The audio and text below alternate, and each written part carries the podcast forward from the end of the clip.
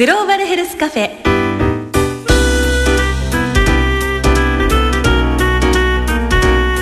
この番組は生きる力を共に作る NCGM 独立行政法人国立国際医療研究センターの協力でお送りしま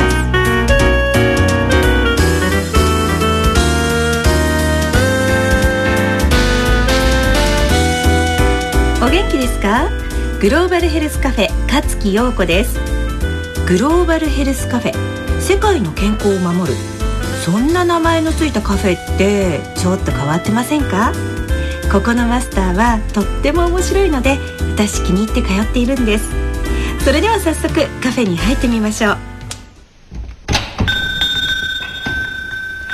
マスターこんばんは。あこんばんは横さん。いらっしゃい。どうしたの？いつもより遅いんじゃない？そうなの。今日ねお友達のお見舞いで病院に寄ってから来たんだけど少しなんか遅くなっちゃった。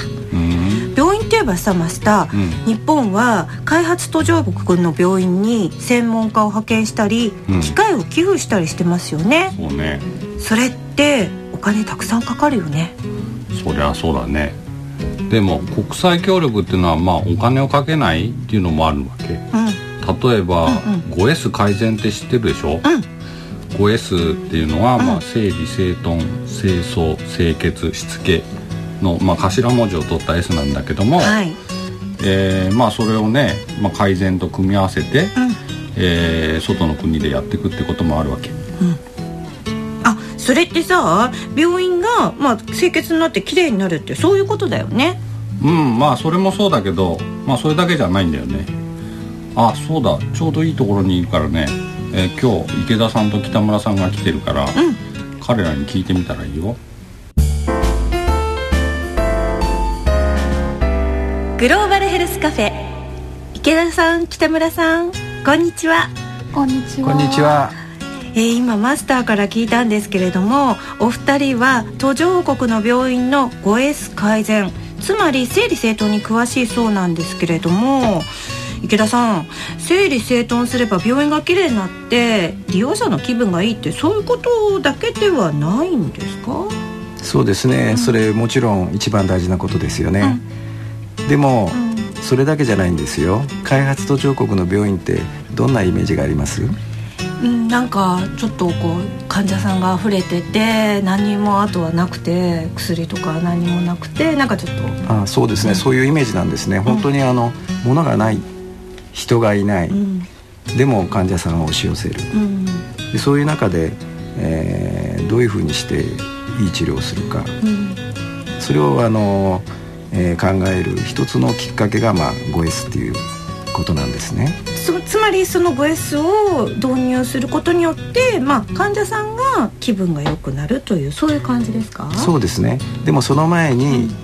えー、スタッフですねお医者さんや看護師さん助産師さんのまずやる気が出るっていうのが 5S の一番の効果なんですね。整理整頓清掃そして清潔にしてると、実はこう例えば子供がこうちゃんと手を洗って、はい、えー、感染しづらくなったりとか、うん、えー、片付けられるから転ばなくなる、うん、で自分の身を守るっていうことなんですよね、うん、ですから自分の、えー、身を守る命を守る、まあ、一つのシンプルなライフスキルっていうふうに考えてもいいんじゃないかな。なるほどね、はい、そういったことを、まあ、スタッフ全員で進めていくっていう感じになるのかしら？そうなんですよ、うん、全員っていうのが大事で、うん。はい、みんなで一緒に参加する運動のようなものなんですね。この 5S をあの病院に、うん、あの使ってみたのは、まあ、日本でもやってるんですけど、はい、スリランカが結構盛んなんですね。その病院を北村さん見てきたんでどうですか？見てきた感じ。そうですね。あの最初スリランカの病院に行った時はさっき池田さんがあの照らしたみたいにみんなで本当にできるシンプルな簡単なことから机を並べるとかカルテを整頓するっていうようなことを本当に毎日少しずつ5分ぐらいいうふうに進めていってある部署がこう綺麗になることによって、うん、それを見た他のスタッフさんが僕たちもやりたいっていうことになって、うん、病院全体に広がっていったんですけど実際見に行った時はもう病院全体がすごく綺麗になっていて一番やっぱり印象的だったのはその働いてるスタッフさん一人一人が本当にこう自分たちが病院を作って病院を守っているんだっていうこう気持ちがすごく溢れていてでしかもこう廊下で会うスタッフさんがみんな笑顔なんですよね。で思わず私すごいそこで働きたくなってしまったりしたことがあります。この 5S っていうのは、うん、まあ、日本からこうあの生まれた文化なんですけど自分たちでやっぱり何かしようと、うん、まずは体を動かしてやろうっていう、まあ、そういうものですからちょうどアフリカの、えー、ビデオがあります、まあ、これはアフリカの母子病院のスタッフが、私たちが行った時にね、はい、あのまあ、サプライズで歌ってくれたんですね、うんはい、でこれは 5S の歌で、自分たちで作ったんです。自分たちで作ってそれをみんなで歌ってるんですね、その中によく聞くと「整理整頓清掃」という言葉が出てきますから。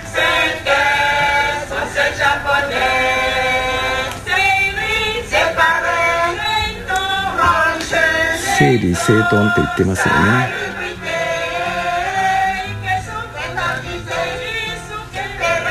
これ歌ってるのは？この病院で 5S を進めてる 5S 推進委員会の人たち。で大体あの病棟の市長さんだとか、うん、まあお医者さんも入ってますね。この中に入ってます。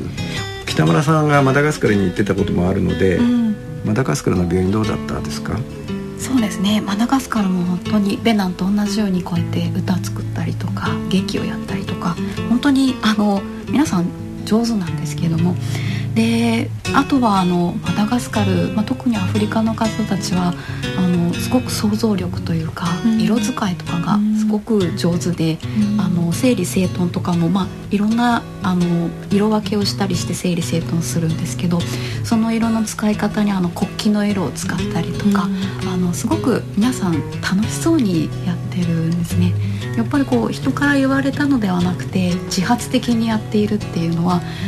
ぱこんなにあの長続きして続いていくんだなって思いますよね。ね自発的っていうのはすごく大事です。なるほど。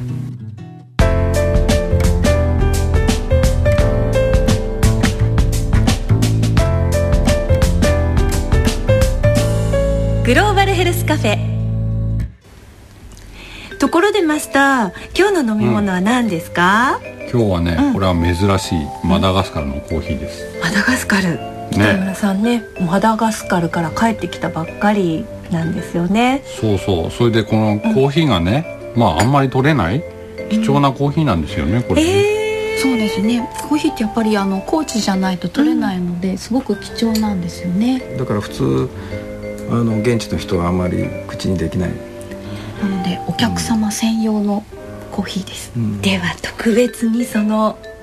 貴重なコーヒーをいただいてみたいと思います。でも向こうではあのコーヒーメーカーとかないからキネでキネ？コーヒー豆をついて。ついて。それをあのフライパンでいってね、はい、それをまたこすんだね。うん、あのなんか水草でできたカゴみたいなのを使って、コーヒーフィルターはないのでそれを使ってそんな貴重なコーヒーをいただいたんですがとてもコクがありますね。そうですね。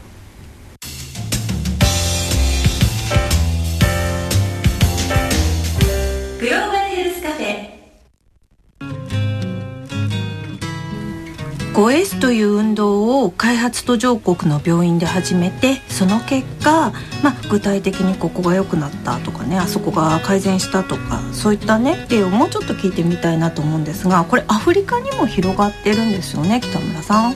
そうですね。あのさっきご紹介したマダガスカル以外にも、うん、あのもうアフリカ何カ国でしたっけ池田さん？15カ国ですけど今もっと広がってますかね、うん、もうすごく広がっているということなんですがこれ広がっていったっていうのはどうしてなんですかね？まず 5S の特に整理整頓清掃っていうのは簡単なことだし、うん、もう明日からすぐできる、うん、それからお金かけないでできるそうです。お金がかからないっていうのが一番ですね、お金がなくて諦めていたことが。できるようになる。ああ、結局スタッフとかもあお金がないから無理だうちはちょっとこういうことは無理だって言ってやる気がなくなっているっていうこともあるんです、ね、そうですね。でそれをやってみると1か月ぐらい経つと何か、うん、あの仕事がやりやすくなったり、うん、みんなが笑顔になったり、うん、それからあの院長先生から褒められたりして、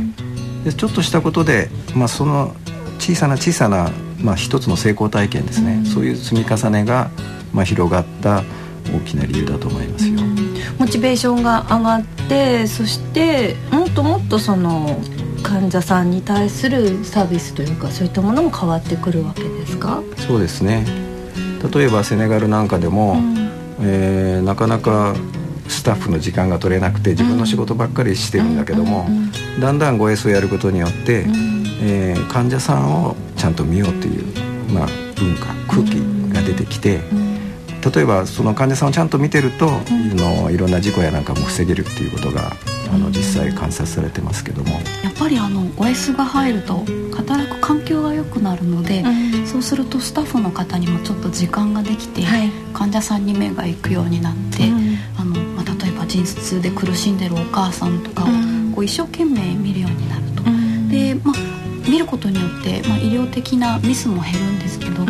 最後にやっぱりあの赤ちゃんを産んだお母さんから、うん、あの感謝の、ね、言葉があったりすると、ますごいスタッフの方も嬉しいみたいで、うん、それを励みにますます、まあ、ご S を頑張っていこうとかもうちょっと患者さんを見ようなんていう気持ちがスタッフに育ってくるっていうのがご S の、うん、醍醐味の一つかなって思うんですけど。実はそれ新しい価値なんですよね。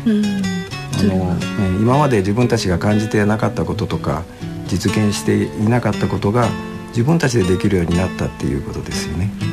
そういう新しい価値がアフリカで生まれてる。自分たちで作った価値なんですね。なるほどね。もう日本で生まれた価値にこう発展してまた新しい価値を見つけてくれるっていうのは、ね、とっても嬉しいそうそれをだからこれからどういうふうになっていくのかっていうのを見るのが楽しみですね。そうですね、う